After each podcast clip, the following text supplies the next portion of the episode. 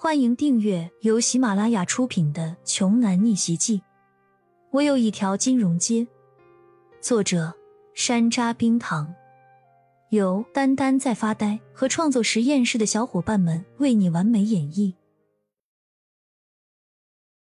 第二百三十五章，唐老，您喜欢喝什么酒？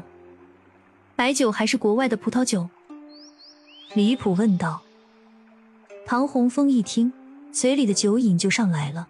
他这辈子没啥嗜好，就是平时喜欢喝点小酒。白酒嘛，我还是觉得老祖宗酿出的酒好喝。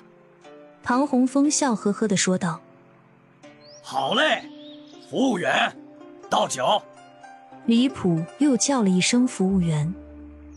这次进来的服务员换了一个人。客人，您有什么吩咐？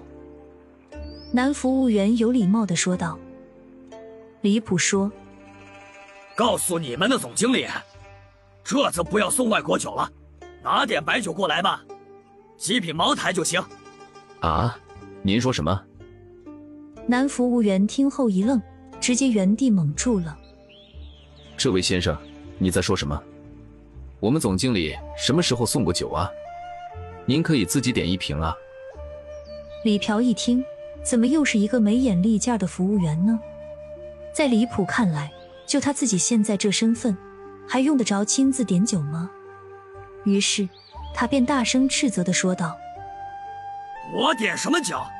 你个有眼无珠的东西，赶紧让你们总经理过来！”李普彻底发火了，今天到底是怎么了？怎么什么事情都不顺呢？一个逼都没有装成。不好意思，我们总经理很忙，没有那么多时间。你要想喝酒，可以自己点。要是钱不够，或者不想多破费的话，可以点便宜的。服务员直接称呼为你，连您都懒得叫了。唐洪峰脸色阴沉，吃个饭还这么多事，他以前那里受过这种待遇，还想让人家送酒喝？行啊，不用喝酒了，喝酒误事。唐洪峰语气当中带有一丝怒意。离谱极了，冲着服务员说：“行，我记住你了，赶紧给我上一瓶茅台。”说完，对着唐鸿飞说：“唐老，您别生气，这些服务员有眼不识泰山，就一会儿就到。”那个男服务员没好气的转身出去了，但是很快就把酒拿了过来，放下之后二话不说就直接走了。李普讨好似的把酒给唐老倒满，可是唐老却是一口没喝。这么窝囊的酒，他喝不下。最后，这场饭局在极度尴尬下匆匆结束。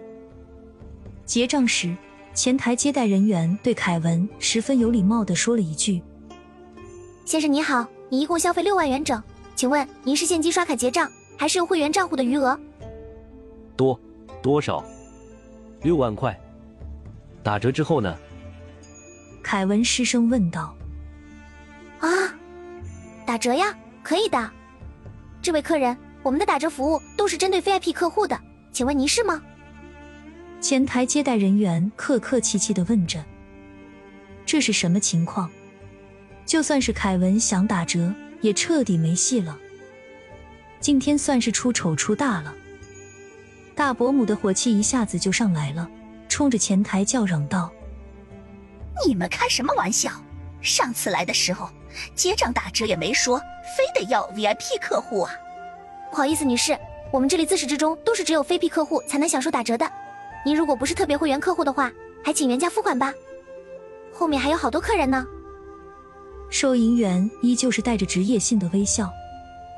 我是特级会员，还想要打折？这估计是哪个山沟沟里出来的人吧？应该是一些没见过什么世面的土包子。吃个饭还想要占便宜？我说你们没钱就让开，我们后面还一大堆人等着还要结账呢。在周围人的眼中，李普一家成了他们最看不起的一类人。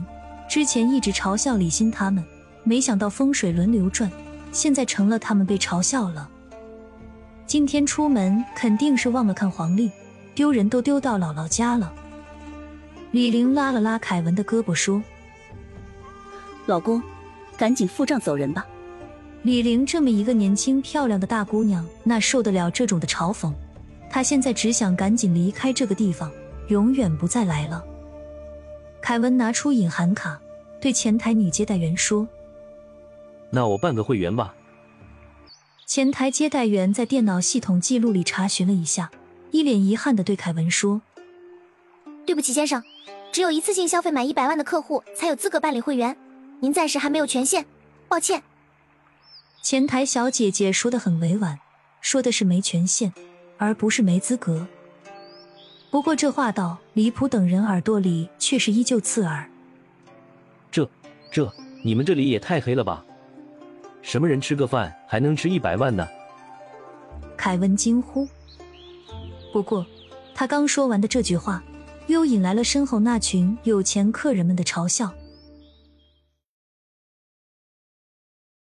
本集播讲完毕，想听更多精彩内容，欢迎关注“丹丹在发呆”。